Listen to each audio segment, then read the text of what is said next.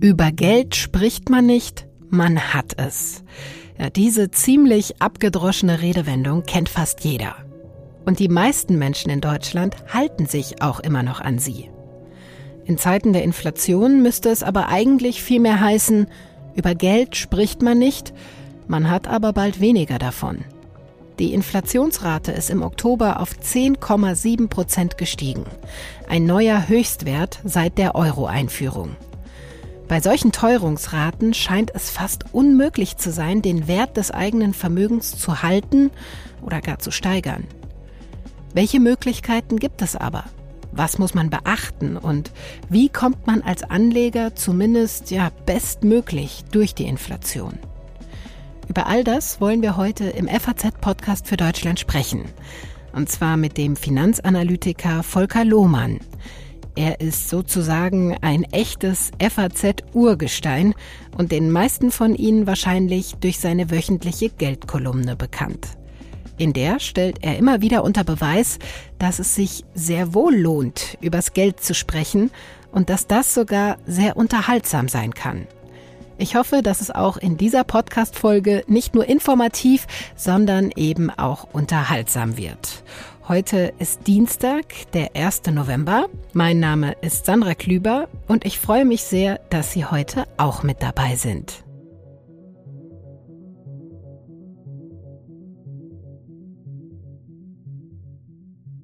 Das gilt nicht nur für Sie, liebe Hörerinnen und Hörer, sondern auch für Volker Lohmann, der mir hier gerade gegenüber sitzt, in unserem schönen kleinen Podcast-Studio in Frankfurt. Herzlich willkommen, Herr Lohmann. Vielen Dank für die Einladung. Schön, dass Sie da ja. sind.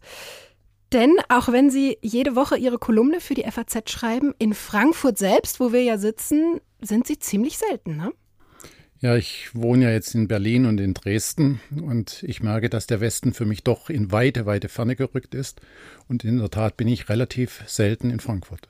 Umso schöner, dass wir dann direkt hier die Chance nutzen, ähm, mit Ihnen mal ausgeruht ein Gespräch über die aktuelle Finanzlage zu führen.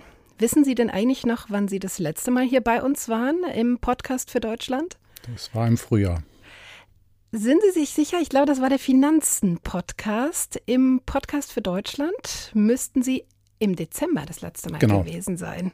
Das ist tatsächlich schon eine ganze Weile her mhm. und keine Sorge, ich musste das natürlich auch nachgucken. Mhm. Fast ein Jahr ist vergangen ja. seitdem. Und seitdem und da ist viel passiert. Ist sehr, viel, sehr passiert. viel passiert. Sehr ja. viel passiert. Unser Bundeskanzler Scholz spricht von der Zeitenwende und sagt, diese Welt ist nicht mehr die gleiche. Na, so sie, radikal würde ich es nicht sehen, aber es hat sich da auf war. den Finanzmärkten schon viel getan. Das, das wäre meine Frage. Ja. Inwieweit ist denn auch die Finanzwelt vielleicht nicht mehr die, dieselbe, die sie war letztes Jahr noch? Also ich sage nochmal, ich glaube nicht, dass sich jetzt grundlegend so viel geändert hat, aber die wesentlichen Dinge sind eben einfach diese irre Inflation, die jetzt eben im Augenblick bei 8 bis 10 Prozent liegt. Mhm. Und was in meinen Augen aber mindestens äh, so fatal ist, sind die Anstiege der Kreditzinsen. Also wir hatten vor einem Jahr für zehnjährige Kredite ungefähr noch einen Zinssatz von einem Prozent der ist in der Zwischenzeit auf 4 Prozent gestiegen. Hm, also ja. es hat sich vervierfacht. Und das bringt natürlich viele, viele Leute, die sich jetzt noch ein Eigenheim gerne kaufen würden oder ich sage mal, die davon geträumt haben, das bringt die jetzt also nachhaltig in Probleme. Mhm.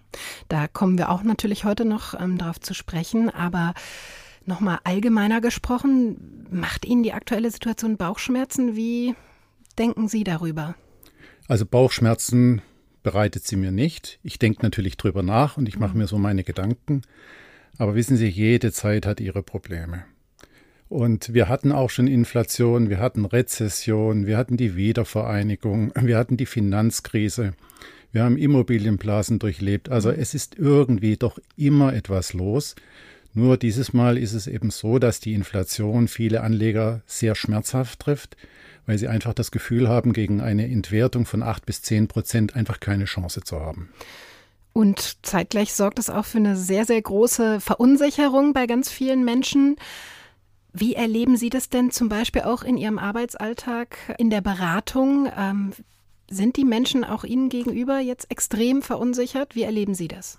Also ich reise zurzeit wieder wie ein Wanderprediger durch Deutschland und halte den Mandanten, die ich eben dauerhaft betreue, auf gut Deutsch gesagt, die Hand auf und muss sie beruhigen, dass alles nicht so schlimm kommen wird, wie sie sich das ausmalen. Aber die Ängste sind also wirklich ganz, ganz groß. Und es ist auch selbst bei den Leuten, die nun Geld haben, einfach Angst vor Verarmung da. Das ist nichts Rationales, es ist etwas zutiefst Emotionales. Und gegen diese Ängste vorzugehen, das ist wirklich extrem schwer. Hm, vor allen Dingen dann eben mit rationalen Argumenten bei solchen hochschwappenden Emotionen? Nein, also mit Ratio kommen Sie da überhaupt nicht hm. an. Also Sie müssen das Gefühl auch mit Gefühl bekämpfen, anders geht es nicht. Wie gehen Sie da vor? Was sind denn so ganz typische Sorgen, die Sie im Moment erreichen? Jetzt, also ich berate ja in erster Linie Millionäre. Hm. Das sind Leute, die so zwischen 50 und 70 sind die im Schnitt ein Vermögen von zwei bis drei Millionen Euro haben. Mhm. Und wissen Sie, da sagt jetzt eben ein Aktiendepot um zum Beispiel 200.000 Euro runter. Und die Leute haben schlicht und ergreifend Angst, unter der Brücke schlafen zu müssen. Und ich muss denen dann eben versuchen, klarzumachen, dass das eine Angst ist, die in der Form einfach nicht gerechtfertigt ist. Und dann geht es halt wirklich darum, ihnen zu erläutern, wie viel Geld da ist, dass das Geld zum Großteil doch sehr, sehr sicher angelegt ist und dass das zum Beispiel jetzt auch mit der Inflation in der Höhe im Augenblick wirklich für mich eine vorübergehende Erscheinung ist. Ich glaube schlicht und ergreifend nicht daran, dass wir in den nächsten zehn Jahren jedes Jahr eine Entwertung von acht bis zehn Prozent haben werden. Was denken Sie, wie sich diese Situation entwickeln wird?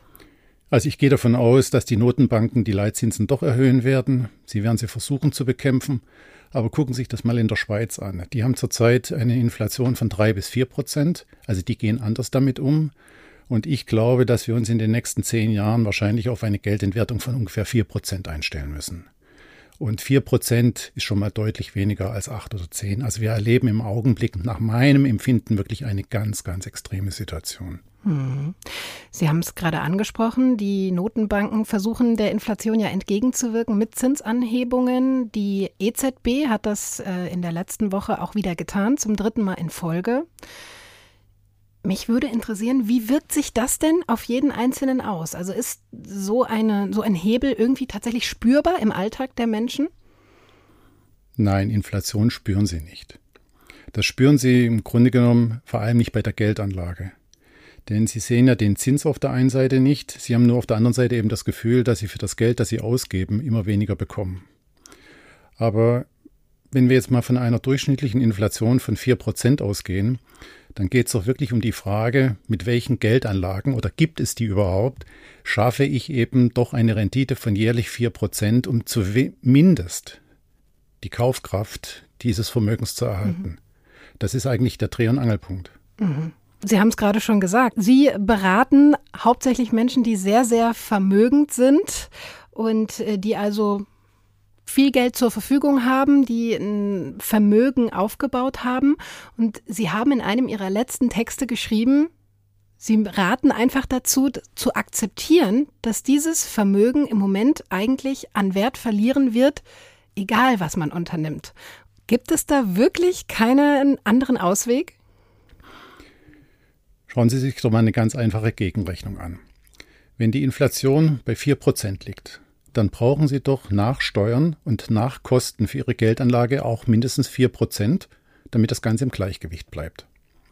So, 4% nach Steuern, es gibt doch die Abgeltungssteuer von 25%, also müssen wir diese 4% durch diese 0,75 teilen, das ist 100 minus eben die Abgeltungssteuer, da liegen wir bereits bei über 5%.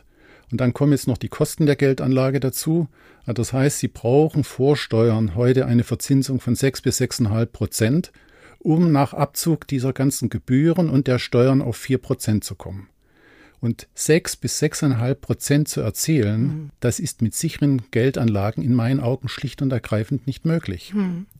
Sie bekommen heute zwar wieder Zinsen auf Festgeld, Sie bekommen auch Zinsen auf Sparbücher, Sie bekommen Zinsen zum Beispiel für Staatsanleihen. Also die zehnjährigen Staatsanleihen in Deutschland bringen zurzeit wieder 2,8 Prozent.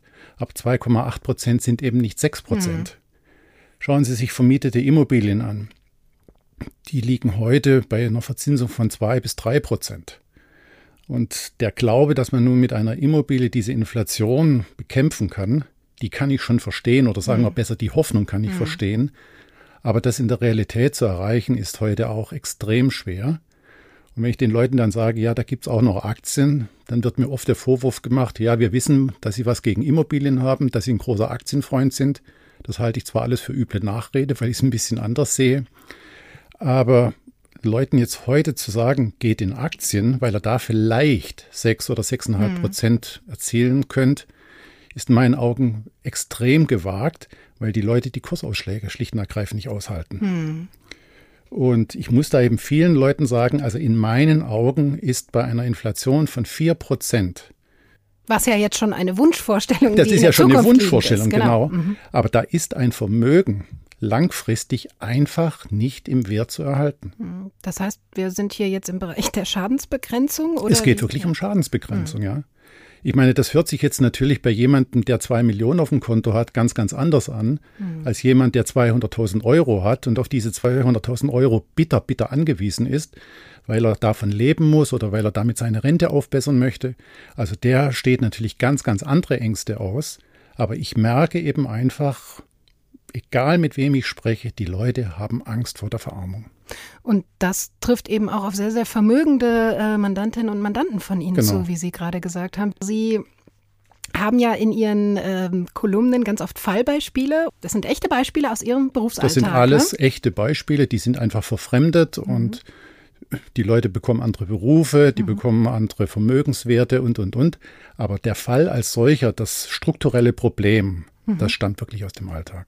Weil, also ich erlebe das so, wenn ich über Ihre Texte spreche, da ist dann oft mit so einem, naja, mit einem Lächeln irgendwie äh, die Frage, wie lebenswirklich eigentlich diese Beispiele sind, wenn es da von Überschriften die Rede ist, äh, wohin mit meiner Millionen oder wer 500.000 Euro auf der hohen Kante hat. Das mag es ja mit Sicherheit geben. Sie erleben es ja in Ihrem Ich äh, es wirklich Berufsalltag jeden Tag und jeden es, sind, Tag. es sind keine getürkten Beispiele, es sind wirklich reale Fälle.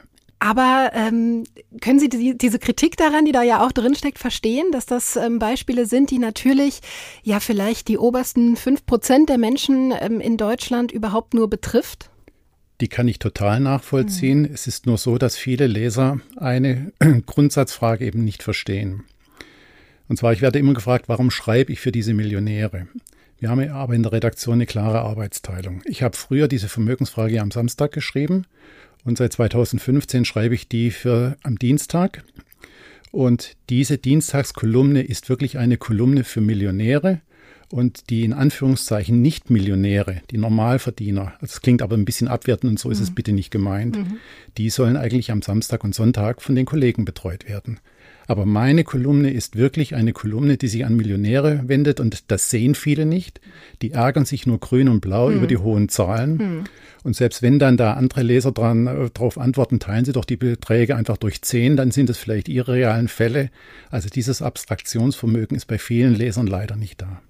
Dieses Abstraktionsvermögen ist aber da. Also das heißt, jeder kann sich davon auch ein bisschen was abschauen. Sind das im Grunde die gleichen Mechanismen, die gleichen Tipps, die Sie geben, Ja. nur eben in einer anderen Größenordnung? Genau. Oder gibt es da schon grundlegende Unterschiede, was Sie jemandem raten, der eben tatsächlich lassen wir es mal nur 500.000 auf der hohen Kante sein oder jemand, der vielleicht nur Wissen Sie, 50.000 Es kommt schon auf den Euro individuellen Fall ein. Also wenn jetzt jemand von 300.000 zum Beispiel noch 20 Jahre wirklich leben muss, da sehen die Ratschläge natürlich doch anders aus als bei jemandem, der eine Million auf dem Konto hat und der einen Verlust von 300.000 letztlich wegstecken kann. Das heißt, ähm, die Risikofreude darf steigen mit ähm, dem Sie darf steigen, aber sie sinkt in der Regel eher. Und das weil die Leute einfach den Wunsch haben, was ich einmal erarbeitet habe, was ich hier einmal auf die Seite gebracht habe, das muss für ewig und für alle Zeiten bewahrt bleiben, am besten noch etwas mehr dazu. Und wenn ich dann schon immer die Frage stelle, für wen machen Sie das eigentlich? Da komme ich dann weg von der Finanzberatung, da kommt es dann zu einer Art Lebenshilfeberatung, weil mir viele Leute diese Frage nicht beantworten können. Welchen Sinn soll es zum Beispiel machen, wenn jemand drei Millionen hat und er hat drei Kinder? Dann weiß er ja, dass er rechnerisch also eine Million jedem Kind vererben kann. Aber warum muss dann unbedingt der Wunsch da sein, noch mal eine Million dazu zu verdienen? Und da erlaube ich mir dann schon eben zu fragen, warum, weshalb und wieso. Und da bringe ich viele, viele Leute ins Nachdenken, zum Grübeln. Und stoßt zum Teil aber auch auf heftige Ablehnung. Mhm. Haben Sie damit dann auch schon mal jemanden verprellt tatsächlich? Ich nur einen. aber auch damit müssen Sie dann umgehen, ne? Damit muss ich umgehen, ja. Lassen Sie uns doch mal, ich hoffe, Sie haben Lust, ja. die verschiedenen Optionen der Geldanlage in Zeiten der Inflation durchgehen. Ich würde das gerne noch mal ein bisschen vertiefen, mhm. die verschiedenen Bereiche. Ich weiß, es ist immer ein bisschen schwierig, wenn wir jetzt abstrakt natürlich keinen konkreten Fall behandeln können, aber vielleicht können wir ja mal so ein paar Rahmenbedingungen feststecken an Ach, ich glaube schon, dass sich das ganz ordentlich konkretisieren lässt. Okay, dann versuchen wir das doch einfach mal. Ähm, ich würde mir wünschen, dass wir mal ähm, finanziell ein bisschen nach unten gehen. Würden Sie da auch mitmachen? Wenn wir zum ja. Beispiel sagen, wir haben 50.000 Euro zur Verfügung. Und die möchten wir jetzt. Lassen Sie uns doch mal mit was ganz anderem anfangen. Nehmen Sie doch mal einen 30-Jährigen, mhm. der hat vor drei, vier Jahren sein Diplom gemacht oder seinen Berufsabschluss, arbeitet jetzt seit zwei oder drei Jahren, verdient sagen wir mal 3000 Euro brutto. Ja. So, und der steht nun vor der Frage, wie baue ich mir ein Vermögen auf? Mhm. Also es geht um den klassischen Sparer. Ja. Wunderbar. Den nehmen wir. Den nehmen wir. Hat er, hat er denn schon Kapital? Nein. Okay. Der ja. steht echt blank da. Dann würde ich sagen, fangen wir doch mal an. Ja. Was würden Sie denn als erstes raten? Erstmal eine Bestandsaufnahme zu machen. Mhm.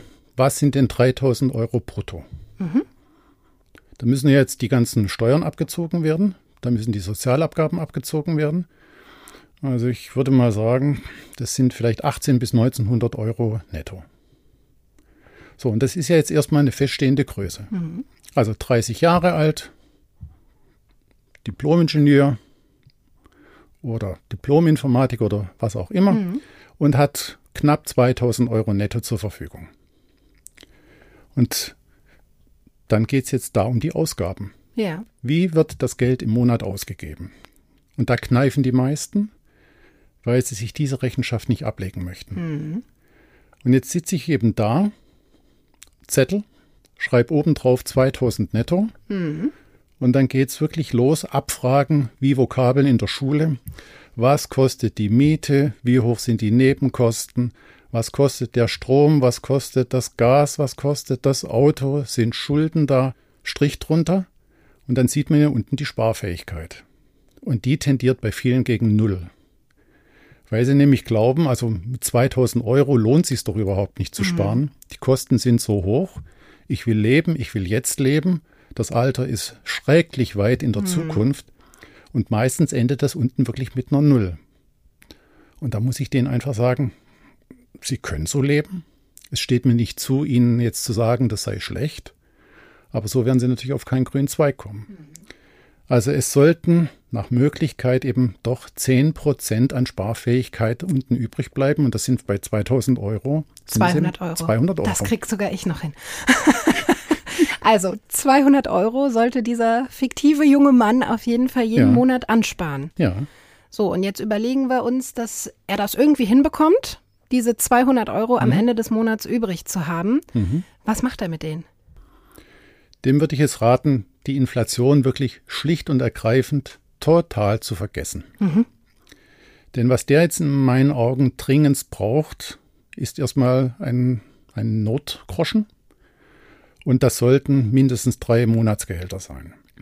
So, 2000 Euro netto mhm. mal drei, das sind doch 6000 Euro. 6000, ja. ja. So, und wenn wir die jetzt mal ohne Zinsen, ohne alles, nur durch 200 Euro teilen, dann sind das 30 Monate. Mhm. Das heißt also, die nächsten zweieinhalb Jahre soll der nicht über Geld oder soll die Frau nicht über Geldanlagen nachdenken, soll nur sehen, dass sie die 200 Euro auf die Seite packt und einfach nur stur das Geld auf dem Girokonto bunkern, mhm. damit einfach diese 6000 Euro da sind.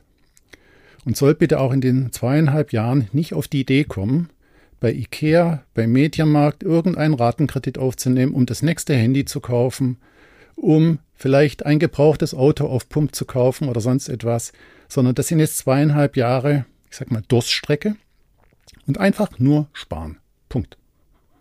Und da spielt die Inflation, natürlich spielt die eine Rolle, bloß für einen Sparvertrag über zweieinhalb Jahre, da kriegen Sie keine Zinsen. Hm. Und das Geld jetzt für zweieinhalb Jahre in Aktien anzulegen, das ist Selbstmord. Denn es kann ja nun passieren, dass in zwei Jahren dieses Mini-Depot um 20, 30 Prozent wegbricht, mhm. nach unten geht Und dann hängt dieser Sparer schlicht und ergreifend in der Kurve. Also deshalb kann ich da nur als erste Maßnahme sagen, wirklich Zinsen vergessen, einfach nur diese 200 Euro auf die Seite bringen und die Inflation komplett ausblenden. Und nach den zweieinhalb Jahren hat er dann diesen Notgroschen beisammen, wird ja, ja aber, wenn er alles in Ihrem Sinne macht, weitersparen, nehme ich mal an. Und das hoffe ich. Dann wäre aber jetzt müssen ja wir jetzt erstmal sehen, 30 Jahre war jetzt das Ausgangsalter. Mhm. Dann ist der oder die, sind doch dann 32,5 oder mhm. 33. So, und jetzt stellt sich ja die Frage, ich vermute mal, dass sich da die Wünsche irgendwie ändern werden. Es geht dann um die Frage, soll da mal eine Familie gegründet werden? Sollen da Kinder auf die Welt kommen? Und wenn ja, ist das ja alles mit Geld verbunden. Und für mich ist natürlich Voraussetzung, also diese 200 Euro, bei denen sollte es schon bleiben. Aber was jetzt in Anführungszeichen junge Leute in meinen Augen eben an Möglichkeiten haben, ist, sie müssen an der Gehaltsschraube drehen, so gut es geht. Gehaltssteigerungen einfordern, ja. oder? Mhm. Ja, das mit dem Einfordern ist mhm. schön und gut. Also das ist fürchterlich leicht gesagt, aber schwer getan. Ja, absolut. Aber ja. in meinen Augen ist das viel, viel wirkungsvoller, an dieser Schraube zu drehen oder sich zu bemühen, es zu lernen, mhm. als sich mit der Inflation auseinanderzusetzen. Die Inflation, die ist einfach da und da haben wir als einzelne Anleger in meinen Augen überhaupt keine Einflussmöglichkeit. Also das müssen wir schlicht und ergreifend so akzeptieren, wie Sturm, wie Regen, wie Hitze, wie sonst etwas. Wir Menschen haben darauf keinen Einfluss. also der Einzelne. Lernen, damit zu leben. Das ist wir das, müssen wirklich lernen, das zu ertragen, das hinzunehmen. Und je größer die historische Ruhe ist, umso besser. Ich weiß, dass es schwer ist. Nur an dem Gehalt, an dem Beruf, an der Karriere da hat der Einzelne zumindest kleine Möglichkeiten, an den Schrauben zu drehen. Ich wollte gerade sagen, also da würden Ihnen wahrscheinlich gerade viele Menschen widersprechen und auch ich ziehe da jetzt mal skeptisch meine Augenbraue hoch, Sie gerne tun. ob das so in der Hand ähm, jedes Einzelnen liegt, ähm, die Gehaltsschraube eben nach oben zu drehen. Sie haben aber gerade auch in einem Nebensatz ähm, gesagt, man kann das lernen. Ich glaube, dass man es lernen kann und ich glaube. Haben Sie da einen Tipp, einen ganz handfesten vielleicht? Also in meinen Augen muss man sich auf das konzentrieren, was man wirklich kann. Also ich meine, jeder Mensch hat Gaben. Hm. Der eine hat die, der andere hat jene Gaben. Und ich glaube, dass es ganz, ganz wichtig ist, sich bewusst zu machen, was kann ich gut, was geht mir gut von der Hand, mhm. was kann ich möglicherweise besser als andere, um sich damit einfach aus der Masse herauszuheben. Und dann eben einfach Arbeit zu suchen, wo diese Fähigkeiten gefragt sind. Mhm. Also es geht im Grunde genommen um Spezialisierung. Das ist zwar vielen Menschen etwas fremd, weil die sagen, das ist langweilig. Ein guter Generalist ist doch viel wertvoller. Ich sehe das anders. Also wenn ich jetzt zum Beispiel nicht die Fähigkeit hätte zu schreiben und zu rechnen, könnte ich diese Kolumne nicht machen. Aber hier mhm kenne ich mich halt gut aus. Ich kann auch ganz ordentlich schreiben und dadurch habe ich mit dieser Kolumne auch so viel Erfolg. Also deshalb will ich nur wirklich junge Leute ermutigen, sich im Klaren darüber zu werden, was sie einfach gut können und ihre Haut so teuer wie möglich eben zum Markte zu tragen. Und da auch nicht zu warten, das in fünf Jahren zu machen, in zehn Jahren, sondern hier ist gewisse Zügigkeit geboten, weil die Menschen werden nicht jünger. Und das ist dann eine Form des Inflationsschutzes. Ich meine, wenn es gelingt, jetzt zum Beispiel dieses Nettogehalt von 2000 Euro innerhalb von, sagen wir mal, fünf Jahren vielleicht auf zweieinhalbtausend zu steigern oder dann mal auf 3000 und diese Möglichkeiten gibt es, dann ist das in meinen Augen eigentlich die wirkungsvollste Art und Weise, gegen die Inflation anzugehen. Lassen Sie uns noch mal bei dem Beispiel bleiben. Ich würde aber gerne noch mal die Geschichte ein Stückchen weiter drehen. Ja. Und zwar ist unser fiktiver junger Mann jetzt schon noch mal ein paar Jahre gealtert mhm. und bekommt eine Schenkung von mhm. seinen Eltern, mhm. die das eben zu Lebzeiten schon mal vererben wollen, steuerfrei, 100.000 mhm. Euro. Mhm. Hat er jetzt also zur Verfügung. Und wie alt soll der jetzt sein? Der ist jetzt 40. Dann machen wir mal 45. Okay, 45. Wohnt in der Stadt hm. und kann sich eigentlich nicht vorstellen, den klassischen Traum vom Eigenheim zu leben. Also es ist jetzt eigentlich gerade kein Thema, ähm, dass er gerne ein Haus kaufen möchte. Diese 100.000 Euro, wenn wir das jetzt mal so die Optionen, die er hat, durchgehen, können Sie da mal ganz kurz und knapp sagen, was Sie dann davon halten? Er lässt sie einfach auf dem Konto liegen. Wahrscheinlich ganz schlecht, oder? Also der 45-Jährige, der hat ja noch 22 Berufsjahre mhm. vor sich. Ich gehe mal davon aus, dass der irgendwie im Hinterkopf plant, diese 100.000 Euro dann für die Altersversorgung, also für den Ruhestand zu verwenden. Mhm. Also ist doch die Anlagedauer 22 Jahre. Mhm. So, das jetzt also auf dem Konto liegen zu lassen, ist eine denkbar schlechte Geschichte. Ja. Da kriegen Sie vielleicht ein halbes Prozent. Eine Inflation von 4 Prozent ist jährlich ein Minus von 3,5 Prozent. Mhm. Und das über 20 Jahre, das ist ein Verlust von 70 Prozent. Ja. Also so kann man sich auch arm mhm. anlegen, wenn ich das mhm. mal so sagen darf. Also, das, das kommt ist, nicht in Frage. Das ah, ich will nicht sagen, nicht in Frage. Wissen Sie, das Menschenwille ist sein Himmelreich. Ja. Und ich kenne genügend Leute, die haben auf dem Konto 200.000, 300.000 Euro liegen, weil sie sagen, ich habe Angst, es anzulegen, ich habe Angst, zur Bank zu gehen, weil die mich über den Tisch ziehen und ich warte jetzt erstmal ab, ich warte auf bessere Zeiten. Wenn mhm. ich dann mhm. natürlich frage, wann kommen die denn Ihrer Meinung nach, wird mir die Frage natürlich nie beantwortet. Mhm. Aber es gibt mehr Leute, die ihr Geld auf dem Konto liegen lassen, als sie denken. Aber witzig ist die Geschichte nicht. Mhm. Dann könnte er natürlich auch ganz klassisch das anlegen, äh, in Aktien, Fonds, wie auch immer. Was würden Sie. Ja, jetzt fangen, fangen wir mal an mit Anleihen. Also, das sind mhm. Staatsanleihen, ja. Unternehmensanleihen. Da bekommen Sie im Augenblick für die deutschen Staatsanleihen 2,8 Prozent auf zehn Jahre. Ist nicht schlecht, mhm. aber 2,8 minus die Abgeltungssteuer, minus wahrscheinlich noch irgendwelche Depotgebühren, da bleiben, wenn es hochkommt, 1,5 Prozent übrig. Ist nicht schlecht, ist sicher, aber das Geld wird von der Inflation angefressen. Das heißt, auch da haben wir am Ende weniger als vorher. Ja, Moment, Moment. Sie können jetzt natürlich in türkische Staatsanleihen anlegen. Da kriegen Sie 6 bis 7 Prozent. Aber dort haben Sie natürlich auch ein Ausfallrisiko, hm. dass das Geld komplett weg ist. Also das ist nicht witzig. Hm. Und jetzt in Staaten oder in Unternehmen, die zumindest ein Doppel-A haben im Rating, werden Sie, wenn es hochkommt, auf dreieinhalb Prozent kommen, aber mehr ist nicht drin.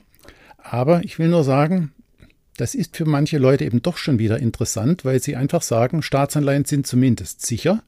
Und dann kriege ich eben meine drei Prozent und das ist besser als das Girokonto oder das Festgeld. Hm. Und eben auch eine ganz sichere Anlageoption. Genau. So, mit Immobilien und 100.000 Euro, das sieht ein bisschen finster aus. Ich wollte gleich mit Ihnen auf Immobilien zu sprechen kommen, mhm. weil Sie es gerade so schön von Sicherheit hatten. Gold, das gilt ja eigentlich so als der sichere Anlagehafen. Und was kann man Besseres gebrauchen als einen sicheren Hafen in diesen unsicheren Zeiten? Was also halten Sie denn davon? sehe ich mit gemischten Gefühlen. Mhm. Und zwar, um die Inflation zu schlagen, müsste ja nun der Goldpreis auch jedes Jahr um 4% steigen. Mhm. Also Gold wirft ja nun keine Zinsen ab, aber das ist ja nicht weiter schlimm. Aber der Goldpreis müsste jedes Jahr um 4% steigen, um diese Inflation auszugleichen. Das tut er halt nicht. Der Goldpreis ist genauso Schwankungen wie bei Aktien ausgesetzt, vielleicht nicht so extrem, aber Gold steigt mal und sinkt auch mal. Also eine sichere Geldanlage im Sinne von Inflationsbekämpfung ist es nicht. Jetzt würde ich dann gerne mit Ihnen auf die Immobilien zu sprechen kommen. Auch das ja eine Kapitalanlage und mit 100.000 Euro könnte man da ja auf jeden Fall ähm, was anfangen, oder? Dann erzählen Sie mir doch jetzt mal bitte, wo Sie für 100.000 Euro eine Zwei- oder Dreizimmerwohnung bekommen. Und zwar ohne einen Kredit aufnehmen zu müssen. Es muss ja keine Zwei- oder Drei-Zimmer-Wohnung sein, aber man könnte ja zum Beispiel ein kleines Studentenapartment irgendwo kaufen. Glauben Sie im Ernst, dass es in München ein Studentenapartment gibt oder in Münster in Westfalen für 100.000 Euro? Muss ja nicht in München sein. Greifswald. Greifswald ist eine wunderschöne Stadt, eine ja. alte Universitätsstadt. Immobilienpreise sind günstig. Da bekommen Sie, das könnte ich mir vorstellen, mhm. dass Sie da ungefähr ein Studentenapartment mit mhm. 25 Quadratmeter bekommen. Und das können Sie dann mit den 100.000 Euro bar bezahlen. Sie müssen sich nur darüber im Klaren sein, diese Immobilie werden Sie wahrscheinlich nie wieder verkaufen können. Also Studentenapartments sind von der Rendite her die werfen ungefähr eine Verzinsung von 3, 3,5 Prozent ab. Wenn Sie also die Miete hm. nehmen, die Monatsmiete mal 12, dann haben Sie die Jahresmiete das mal 100 und das durch den Kaufpreis teilen. Da kommen also wirklich dreieinhalb, vier Prozent zum Teil heraus. Nur, Sie müssen sich darüber im Klaren sein, Studentenwohnheime werden abgewohnt. Die unterliegen also einem starken Verschleiß. Und ein Studentenapartment wieder zu verkaufen, ist nicht einfach. Also das heißt, wer sich dieses Risikos bewusst ist, der kann das ruhig probieren. Aber ich sage noch einmal, mit 100.000 Euro eine Immobilie zu kaufen, das ist fast schon die Suche nach der Stecknadel im Heuhaufen. Und äh, wenn wir jetzt bei den 100.000 Euro mal bleiben, weggehen vom Studentenwohnheim, wenn ich 100.000 Euro habe und möchte in Immobilien investieren, würden Sie davon grundsätzlich abraten? Nein, es gibt ja andere Formen der Immobilien. Mhm. Sie können ja zum Beispiel offene Immobilienfonds nehmen. Mhm. Die können Sie jederzeit kaufen, die können Sie auch jederzeit an der Börse wieder verkaufen. Und äh, die offenen Immobilienfonds sind zwar vor 10, 15 Jahren heftig ins Gerede gekommen, weil die geschlossen wurden, weil die dann abgewickelt wurden. Aber die Zeiten sind wirklich vorbei mhm. und das sind in meinen Augen auch keine großen Risiken mehr. Das Problem ist einfach, dass die offenen Immobilienfonds ihnen maximal zwei bis zweieinhalb Prozent abwerfen. Und damit rücken die für mich ganz stark in die Nähe von Staatsanleihen, mhm. sodass ich da jetzt also keinen riesen Vorteil sehe, auf Staatsanleihen zu verzichten und eben in diese offenen Immobilienfonds zu gehen. Mhm. Also so richtig begeistert klangen Sie jetzt von keiner der, der Optionen, die wir gerade durchgegangen sind. Würden ich würde das ganz anders beurteilen, wenn das jetzt ein Vermögen von 500.000 Euro wäre. Aber wir haben uns ja bewusst darauf geeinigt, mhm. 100.000 Euro. Und da wird es einfach für Immobilien eng. Mhm. Jetzt können Sie mir natürlich sagen, dann sollte er doch einen Kredit von 200.000 mhm. Euro aufnehmen und sich eine Wohnung für 300.000 Euro kaufen. Nur davon muss ich abraten weil die Immobilienrenditen in der Regel unter dem Kreditzins mhm. liegen. Mhm. Und damit zerhagelt ihnen, zerschießt ihnen wieder die ganze Rendite, die liegt dann bei anderthalb bis zwei Prozent. Mhm. Und das ist wieder kein wirksames Mittel gegen die Inflation. Also mhm. es ist wirklich schwierig. So, aber letzte Was? Möglichkeit wären die Aktien. Mhm. Ich sage bewusst, wären die Aktien. Ja. Sie können es natürlich auch sein. Aber das Fell muss natürlich ein Anleger erstmal haben. Jetzt haben wir zwar von einem Anlagezeitraum von 22 Jahren gesprochen. Das ist lange. Mhm. Da kann man auch den einen oder anderen Dämpfer durchaus aushalten, wegstecken. Mhm. wegstecken. Aber das ist alles graue Theorie.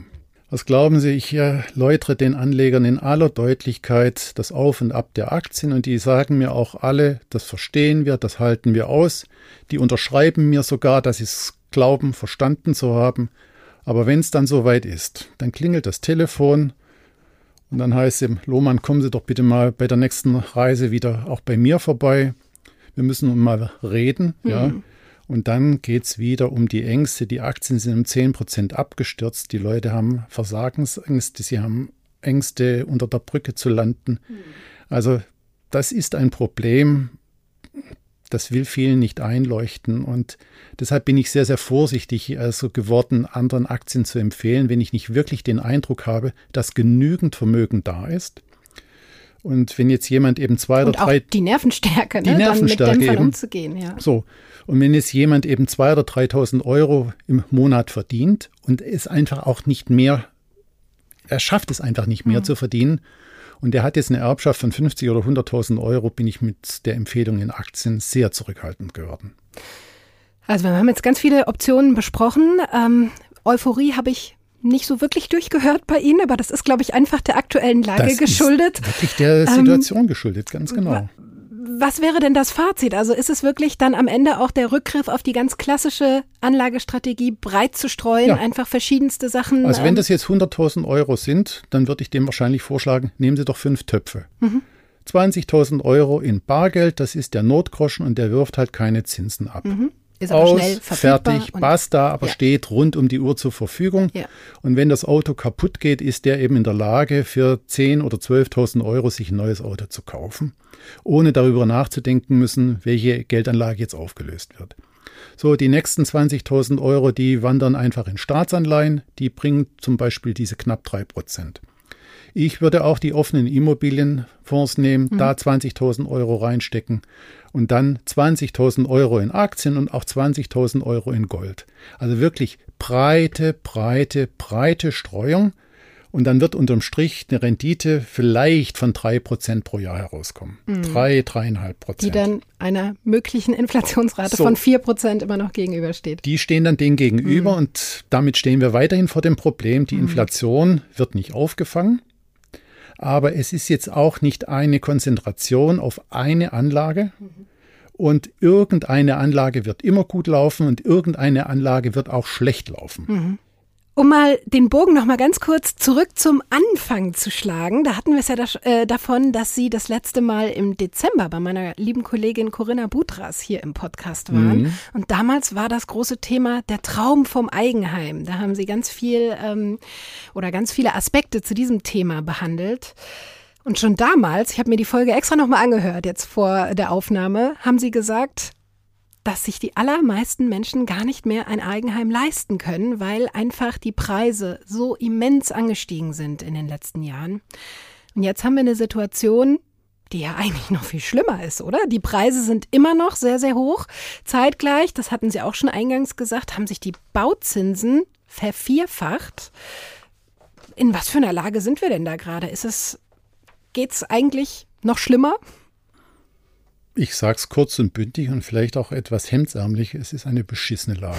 Mhm. Anders kann ich es nicht ausdrücken. Mhm.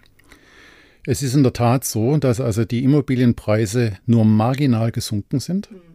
Bei Neubauten müssen sie jetzt durch die gestiegenen Energiekosten mit gewaltigen Zuschlägen rechnen und die Zinsen haben sich einfach vervierfacht.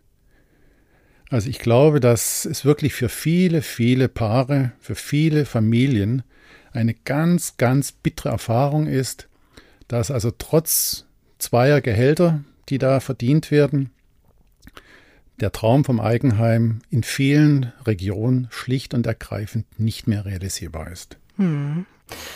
Da hilft auch wenig, dass man jetzt immer mal wieder davon liest, dass der Immobilienboom möglicherweise vorbei sein könnte. Es gibt ja auch schon erste Zahlen dazu, dass tatsächlich in Großstädten wie zum Beispiel Frankfurt oder München die Preise zumindest ein wenig gesunken sind. Das ist aber alles andere als eine Entwarnung von Ihrer Seite aus? Ja, also jetzt gucken wir uns doch mal München an. Also das kenne ich ganz gut. Stuttgart kenne ich auch. Frankfurt jetzt nicht ganz so gut. Aber in München müssen Sie für ein freistehendes Haus mit mindestens anderthalb Millionen rechnen. Mhm. In Stuttgart sieht die Situation kaum besser aus und ich kann mir auch nicht vorstellen, dass es hier in Frankfurt alles so viel preiswerter ist. Gibt es denn einen Hoffnungsschimmer? Ist denn zu erwarten, dass zum Beispiel die Zinsen wieder sinken oder das Katastrophale wie? sind diese irren Hauspreise. Mhm. Und da und sehen Sie da, nicht, dass die deutlich. Ich glaube nicht, werden. dass die also in Großstädten jetzt wie München oder Stuttgart oder Frankfurt, Hamburg, Berlin ist auch verrückt geworden, mhm. Düsseldorf. Ich glaube nicht, dass die Preise dort massiv sinken werden, weil es doch genügend Leute gibt, die erben und die erben eben mehr als 100.000 Euro. Es gibt genügend Leute, die eben doch verdienen, auch wenn mir das in meiner Kolumne vorgeworfen wird, dass ich da nur für eine dünne Oberschicht mhm. schreibe.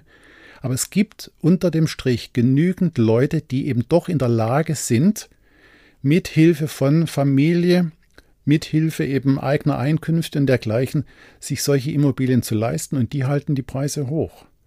Und da guckt eben nur eine ganz, ganz große Zahl anderer Menschen wirklich in die Röhre. Und es tut mir leid, dass ich diese Wirklichkeit so brutal, so nüchtern beschreiben muss, aber es hat doch keinen Zweck, den Leuten irgendetwas vorzumachen. Ja, Herr Lohmann, ich fürchte, wir sind schon so langsam aber sicher am Ende unseres Gesprächs angekommen. Ich tue mich gerade ein bisschen schwer, das jetzt so zu beenden, weil wir haben jetzt über so viel Frust, über so viel ähm, Negatives auch gesprochen. Wir haben gesagt, eigentlich ist es fast egal, was man tut. Das Vermögen wird an Wert verlieren. Für viele, viele Menschen wird der Traum vom Haus, vom Eigenheim platzen. Haben Sie denn vielleicht mit Ihrer Jahre, jahrzehntelangen Erfahrung vielleicht noch ein schönes Schlusswort oder ein Tipp für unsere Hörerinnen und Hörer? Also ich glaube, dass man sich einfach am besten um mit der versuchen Situation. muss, vom Geld abzuwenden. Ich habe jetzt den Sommer auf dem Rad in Italien verbracht. Mhm. Bin also mit dem Fahrrad von Berlin bis Palermo gefahren. Und das hat mir schon die Augen geöffnet, in welch schönem Land wir hier in Deutschland immer noch leben. Mhm. Ich habe einfach in Süditalien also ganz, ganz andere Zustände erfahren als ich sie eben hier aus Deutschland kenne. Und ich liebe Italien über alles, musste aber eben einfach sehen, die Infrastruktur ist in schlechtem Zustand, das Gesundheitswesen ist in schlechtem Zustand, die Jugendarbeitslosigkeit in Kalabrien liegt bei fast 50 Prozent. Und ich glaube, dass solche Reisen zum Beispiel helfen können, zu erkennen und sich auch zu besinnen, dass Geld jetzt nicht unbedingt im Mittelpunkt des Lebens stehen muss. Wir haben hier in Deutschland einfach natürlich sehr hohe Ansprüche. Wir leben hier im Luxus, anders kann ich es nicht ausdrücken. Und vielleicht hilft es dem einen oder anderen, sich darauf zu besinnen, dass zum Beispiel ein erfülltes Familienleben, eine glückliche Ehe, gesunde Kinder, eigene Gesundheit, dass das helfen kann, diesen Schmerz über diese Inflation oder eben auch über diese Geldentwertung, über das Eigenheim, das nicht mehr verwirklicht ist, dass das doch dadurch in den Hintergrund rücken kann. Oder wenn jemand eben ein schönes Hobby hat, das ihn ausfüllt, wenn er Freunde hat, mit denen er glücklich ist, ist das in meinen Augen viel, viel mehr wert als ein Eigenheim. Und ich glaube, dass man sich davon verabschieden kann. Aber es geht mir um diese anderen Dinge im Leben und das versuche ich den Menschen eben auch klar zu machen.